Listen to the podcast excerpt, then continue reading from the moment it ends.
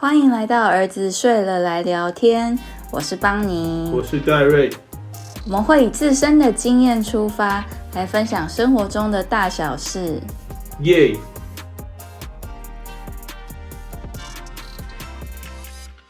我们今天来分享一个主题，是我觉得很多学弟学妹们，就是各种身边遇到的人，好像都会遇到的问题，就是到底要怎么样找到自己人生的方向。我虽然在一个产业里工作，可是我不知道我这个产业究竟要走到哪里，我还要待多久，我到底能不能找到真正属于自己的一个领域、自己的专长？对，这个倒是很出乎我们意外。因为常常私讯敲我们的都是我们的学弟妹，他们走上了就是所谓的医学系，就他们过往认为那是注定当医生，但即便在这样明确的道路上，他还是有许多的彷徨。今天就来帮大家找到人生的方向。其实我们也不是一个一开始就很知道自己人生方向的人。过去的四年，每一年我都觉得天呐，就回头看来，每一年都不知道后一年发生的事，也真的是前一年完全从来没有想象过的方向。但到现在，我却觉得自己走在对的路上。也其实我们的找到自己的方向来自于大量的碰壁，我们各种东西都试过，碰壁久了也有一套自己的体悟。这边就来分享给大家。嗯，其实我觉得找到自己的方向，并不是说，哎，你找到就是永远都该这么做。就你在每一个 decision，其实都是一个决定的机会。你人生中有非常非常多可以决定的机会，你不用执着于要在十八岁就决定你的一生。或者是二十五岁，就对我们来讲，就是刚进大学跟大学毕业嘛。就我觉得，其实人生是有非常多个阶段的。你可能在十岁，你在想的是你接下来要念什么类组啊，学什么为专长这样。那可能在你二十岁，你想的是，哎，你今天你是要当一个很早结婚的人呢，还是你就是要再玩很多年，就是达成一些事业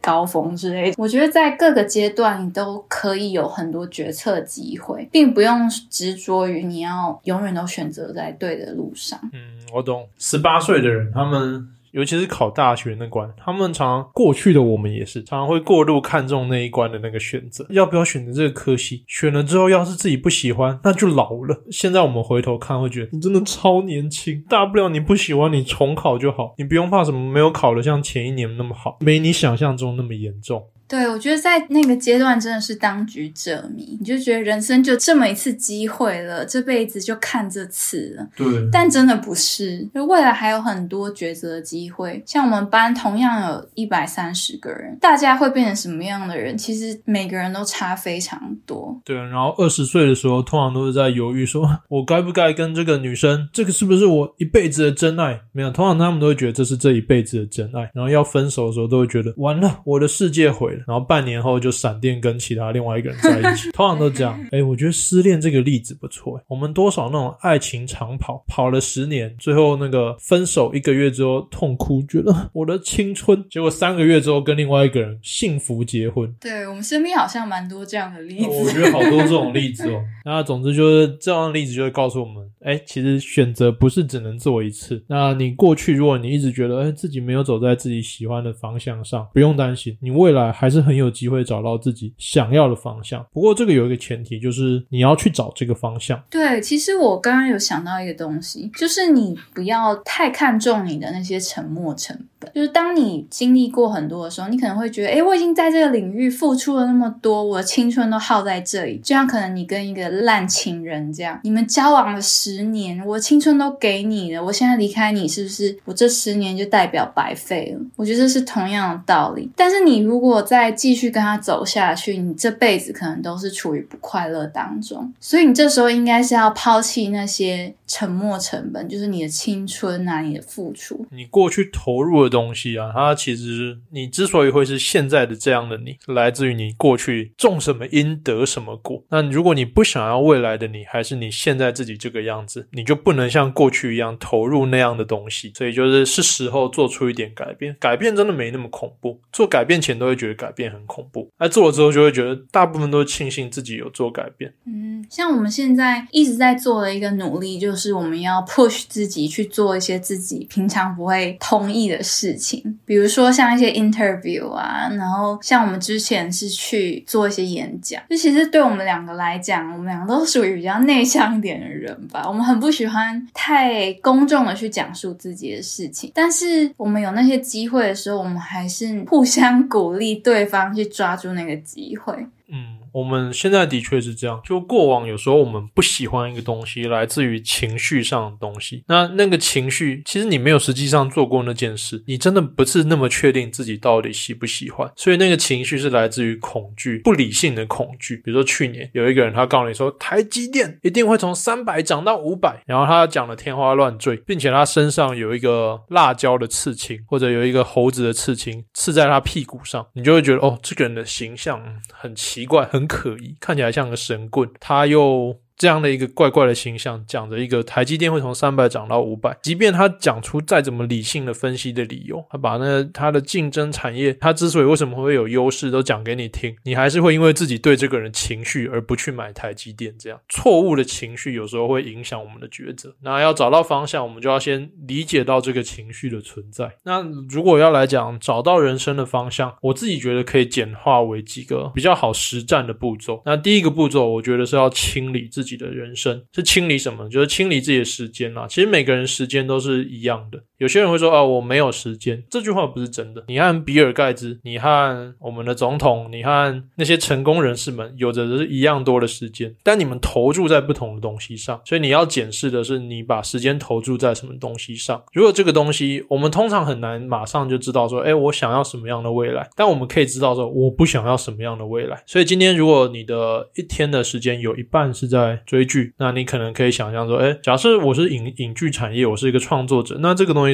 可能是有助于达到我们想要的未来，但如果它不是那么多的话，我们就得考量一下，在放松心情以外，这个东西到底该保留多少的比例。我觉得大家常常会有另外一个误解的是应酬这个东西。许多商人的子弟，或者是像我爸妈也是啊，我爸妈他们其实不是那么真正的算商人，但是他们会告诉我们说，人脉啊、应酬这种东西很重要。那随着我们渐渐的走向，我觉得算是向上流动了。那我发现，其实应酬这个东西没这么重要，的确它会带来人脉。但是你去应酬二十次，可能只有一次真的有人脉。什么东西能真正为你带来人脉呢？是你自己的实力。呃，如果你今天是比尔盖茨，好，那我相信一定很多人，很多成功的人，很多你期待有人为你带来正确人脉的人，要约你吃饭。但如果你今天只是一个想要借着应酬得到人脉的人，那我猜很多人在约餐的时候，约一个局的时候，都会躲着你。对啊，我觉得其实很多时候应酬是属于无效的应酬，就是因为你去那边只是陪着大家，然后你没有带来任何的好处，就是你对这个社群，你可能就只是一个。陪衬的角色，你并没有带来，比如说带来开心，带来一些有意义的嗯功效。你的存在就是找不到你的价值在哪里。那你在那边，你就只是在消磨自己的时间而已。而且那个时间很长，你可能还会被就是有些有心的长辈啊灌酒之类的。有有些人可能会觉得啊，你们这样讲也太功利了吧？就是友情这种东西是很重要。我们自己的感觉啦，其实真正的友情并没那么多。友情它是得经过一些考验，我觉得好的一个人与人之间的连接得经过考验。假设面临财务危机的时候，有谁真的会挺你？还是大家跟你切割的好好的？这个大家可以想一下。但应酬时间大部分是浪费了。我真的这么觉得。其实我从小就有很大的体悟，就是当一大群人聚集在一起的时候，你真的很难跟每个人都有交流。你们的交流都是停在很粗浅的阶段，像是问一些：“哎，你现在在哪里读书啊？你在哪里工作？你现在过得怎么样？好像过得很好哦。”就是你没有办法跟大家有任何深入的谈话。所以我自从认清到这一点之后，我跟所有的朋友几乎都是一对一或者是一对二，就是都是那种。小圈子，我们才能真正的聊到很心底的事情。然后我觉得那样建立起来的关系才是真正紧密的。像我现在有很多的朋友都是从小就很好的朋友。像我高中的时候有一个好姐妹，她到后来到我们现在就是一直都有联系啊。而且像我那时候我怀孕也是第一个告诉她，我就觉得这样的关联是很强的。比起我可能在大学的时候跟大家参加那种二十人。人的聚会啊，各种大大小小的 party，我觉得都不如这样一个就是紧密交往，然后就是可能半年吃一次饭啊，分享近况、聊心事，这样的姐妹来的感情好。所以，如果对清理自己的时间，呃，前面上一集有提到说，就是要质疑自己的时间表嘛，就是清理自己时间，如果还是自己没那么确定的话，我觉得确定可以删的就是大部分的应酬以及会议。我自己越来越不能认同会议的价值，呃，不管是什么样的会议，就是会逼大家某一个时间点要到一个地点，然后这之间包含了通勤，包含了特别为这个会议排开时间。那多数的会议讨论出来的结果，常常跟讨论前差不了多少，最后都会变成一个开放性的结果。那所以这个之后我们就看情况要怎么调整，最后都这样收尾，那还不如你就传个讯息啊，寄封 email，因为有时候会议这种东西也会考量到当下每个人的状态。有些人他可能比如说早上就昏昏沉沉，然后或者是他在划手机，他他在跟女朋友聊天，那他其实是一个很有能力的人，不是说他，我觉得会议本来就不是说每个人在那个时间点都能专心，但是因为他这个时间点必须出现在那里，而他失去了让他表达自己想法的机会，我就觉得这种同步大家同时释放讯息的这种会议可以节省掉。嗯，我有一个朋友，他是设计公司老板嘛，那他其实就跟我分享过这一点，就是他觉得不必要的开会，真的一个会都不要开。他的做法是他建立一个很好的线上的沟通 system，就是可以有很多的 project，然后每个人可以留下自己的进度啊、想法之类，然后直接透过那个线上的平台去沟通。我觉得这个是我们之后如果创业，我会很想做到，就是尽量的减少那种，就是大家一定要齐聚一堂啊，然后其实有很多不必要的时间花费在那种嗯流程上面吧。对啊，其实我们已经创业了，只是我们面临到的问题是我们太习惯自己做事情，不愿意下放权力，所以变成到现在好像跟没创业一样，就都还是我们自己在做事情。然后也不觉得需要别人，但这个东西我们感受到天花板终究有限。对，我们还是必须调整自己的心态。在蛮快的将来，我们会用不同的形式和大家见面。除了这个之外，就是当我们时间清理出来之后，哎，该做什么事情？我觉得所有的方向啊，都是得自己去找。那找这个东西，你不用说，我一定要投注时间。你你可以从别人的身上学经验，因为我们的时间也是很宝贵。虽然说它是从一个垃圾应酬这种东西去被清理出来。看似是多余的时间，但这种时间还是得做最大化的利用。那该怎么用最大化的利用？去学习，去读书。最重要是要从别人的经验中学到重要知识。比如说，我们不用自己去经历一场车祸，知道说不能闯红灯。我们只要看到这些东西，我们就会知道一些经验法则。书这个东西要出版，我自己出过两本书，我感受到那个真的，虽然有些人觉得可能我写的是 拔蜡书，但那真的是我心血的结晶啊！那个真的。是花了很多时间在做那本书嘛？对，我们也试着让里面传达出呃正面的能量。虽然说现在回头看会觉得，嗯，现在的自己可以写得更好。但当时那个也是我的呕心沥血之作。对，可是你只要花两三百块就可以把它买下来。对你，然后你花两三个小时就可以把别人整理出来他的经验，就是收进自己的脑海中。我就觉得你要找方向的话，多看书是很有帮助。每个阶段看同一本书都会有不同的感受。所以我觉得很多书其实是可以收在身边，就是你在不同的阶段，你偶尔去翻一翻一些书，其实你得到的心得会差非常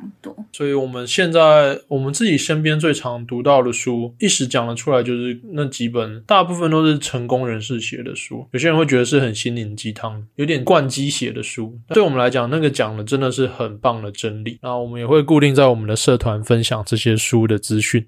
嗯，我觉得除了多方的学习，很重要的是你要多方的去尝试，直接去。对我们常常是想要做一件事情，那跟自己去做是完全不一样。每个人都想成为亿万富翁，但真正去做让自己能成为亿万富翁的事情的人几乎没有。我觉得很多时候你直接去做，然后在做中学学习新的技能，其实效率非常的高。像我很早以前，其实三四年前就尝试做过 YouTube，那那时候。候我身边的人就是都还没有很熟悉影片怎么制作，不像现在，就是大家的影片制作都已经越来越精良。那时候大家其实都是那种属于用套版呐、那个叫什么啊？非常好色吗？是这个东西吗？那个时候还有人在用，那不是我们小学时的吗？就是我记得有一个就是很老很 old school 的一个软体，就很多人都会用那种做套版。哦，我懂，就是你到某个阶段的时候，会有那种音效，就那种罐头音效碰对，。然后转场就是很老气的那种转场。我们今天要做什么事情呢？哇，失败了！哇哇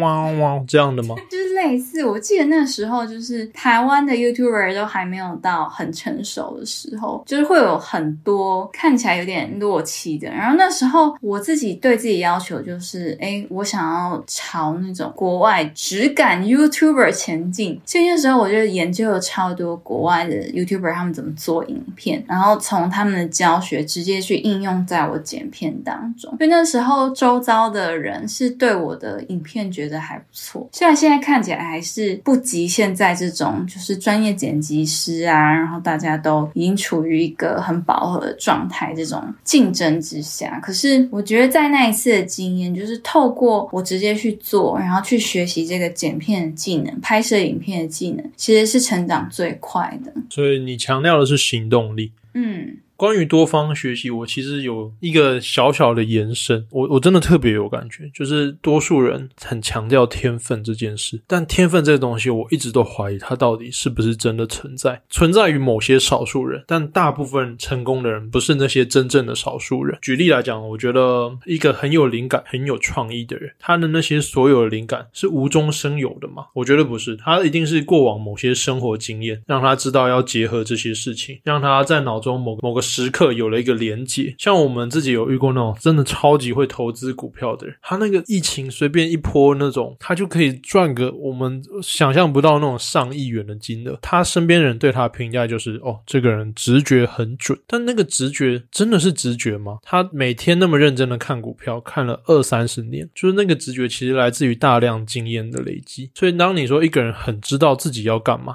很知道自己方向是什么，你羡慕这样的人时，其实他已经花了很多时间去碰出这样的一个方向。他不是我们想象中那么的不惑，然后其实我们已经比古人好。孔子说不惑之年是几岁啊？四十，其实也不一定。觉得其实就是每个时代都会有它的挑战跟特别厉害的地方。那我们存在那个时代，我们就应该就是不断的去尝试新的东西，然后可以跟着时代往前走。对啊，这个时代变化太快。小时候我们爸妈他们一定不相信未来有人能靠打电动赚钱，或者打电动给别人看赚钱，他们会觉得那个是荒唐。结果发现，哎，这些人赚的好多哦，真的，这些人打电动人真的可以赚到非常多。像我之前接触那个中国的直播的时候也是啊，那时候他们很多人在流行什么，一整天就都在直播，睡觉也在直播，然后吃饭，然后发呆什么，全部都在直播，然后就有人会打赏钱给他们。直播睡觉也有也有钱，对啊，我那时候觉得太夸张了，这样我也要来睡觉直播，想想还是算了。如果打呼什么的，对啊，睡觉放屁之类的哦，放屁时得到一堆打赏，哎。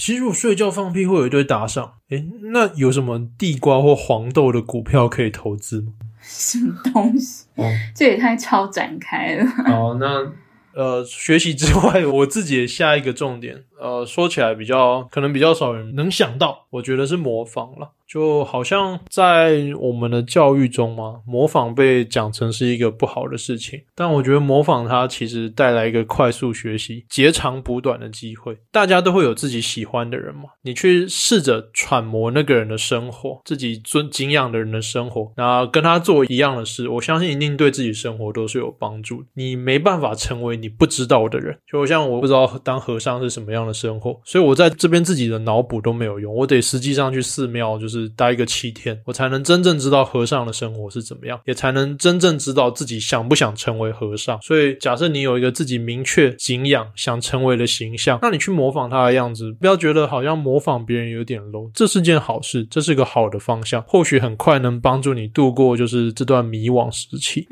我觉得可以设想说自己在他的状态的话，自己会怎么选择。自己如果真的都不知道该怎么办，说，哎，你心里的那个偶像他会做什么？像我，我想你应该有感受出来，我一直就是我，我走的就是金秀贤的风格嘛。什么东西？哦，就是没有吗？没有。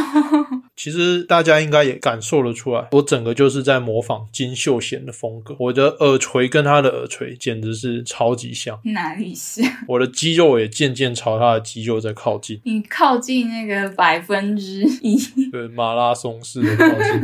啊，不过再怎么成功的人，突然又插回去，再怎么成功的人，其实都是我相信都有那段彷徨的时期了。像李安不是也是在家里让老婆养好一阵子吗？并且他好像也是到蛮大。的年纪还是在家里的，所以就是不用觉得说哦，自己停下来寻找方向这件事是充满压力，这是一个必须要做的事情。我感觉啦，就是会质疑自己人生的方向、感到迷惘的人，其实是所有人都会经历的。但是要怎么样去找到自己的停损点，就是你要怎么知道自己该停了，不要再继续做这个你不知道会往何方这个工作或者是什么你做。努力，我觉得应该是要常常停下来，就是放慢脚步，然后思考自己的。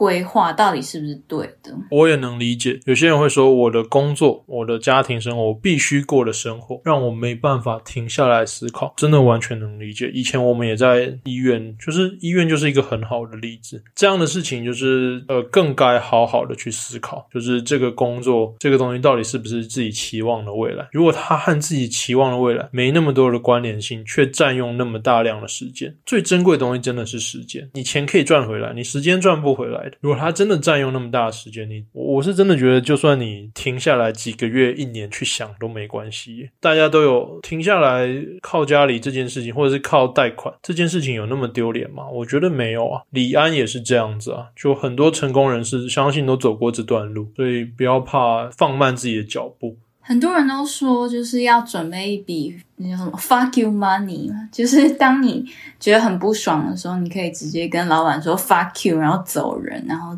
给自己一段休息的时间。我觉得这个也是等于说给自己更多的机会去找到你新的方向了。就是我们可能在理财规划上也要注意到这点，就像你刚刚说，就是可以靠家人或者是贷款。我觉得做好这个规划，给自己一个可能一年或者是半年不用工作的时间。是给自己一个很大的宽容。你如果走在错误的方向上。你你跑再怎么远，都只是远离你自己真正对你来讲正确的方向。好，那今天就关于怎么找到人生方向，就是私讯找过我们的大家，我们给出来的建议就是，首先是先整理自己的时间，把那些不重要的事情都先丢掉，开会应酬这种真的尽量减少。那再来是把那些时间清出来时间拿去学习，然后拿去尝试。学习之外，真的要尝试，不然你就真的只是一直在那边一股脑的想，却没有做行动，这样是不。行的，我也想象过我是金秀贤呢。那刚刚帮你也觉得没有很像，你好，差太远了。那最后就是模仿。就是找一个哎自己喜欢的样子去尝试成为那样的样子，就算用模仿的也不用担心。就你可能一开始四不像，一开始好像自己都觉得有点违和，但你只要不尴尬，说真的，大家不会觉得那么尴尬。那久了之后，你就会真的会发现，越来越朝自己想要喜欢的样子迈进。最后的最后，我们一样来念，帮我们留下五星好评的，感谢大家。When 八二一零一五说，目前最喜欢这集，他是在讲我们家里装修的那集，他觉得那集的内容很实用，希望能多一些这么实用的内容。哎，我们好像很久没有讲到装修主题了。这个其实没办法，因为如果要和我聊装修，这个是那就是都要靠我自己分享。他就算只给我一个榻榻米垫和无线网络分享器，我真的应该都 OK。好，我们之后再来准备一集好了，我会自食其力。很棒的节目，Cute Fish 一一五说。我有教过乒乓泰，真的很天才又优秀的学生。那这个一定是我们嘉义的老师。对，乒乓泰，乒乓泰自从被我在网络上讲成是小恶魔之后，因为他那时候疫情刚爆发，所以他在医院超忙。他忙完之后发现，靠，怎么一堆人都叫他小恶魔？他也是觉得一头雾水。然后在网络上看到我那篇之后惊呼。在下面靠怎么有这篇，而且他还用本尊账号来留言，就变得好像更多人知道他是谁。叉叉太这样，对，那谢谢跟我们留言互动的大家，这集就先到这边，很期待看到接下来大家的留言哦。大家拜拜。拜拜。如果你喜欢这个节目，欢迎到我们的 Apple Podcast 打新评分，给我们一些鼓励。或到我们的 Facebook、Instagram 跟我们聊聊天哦。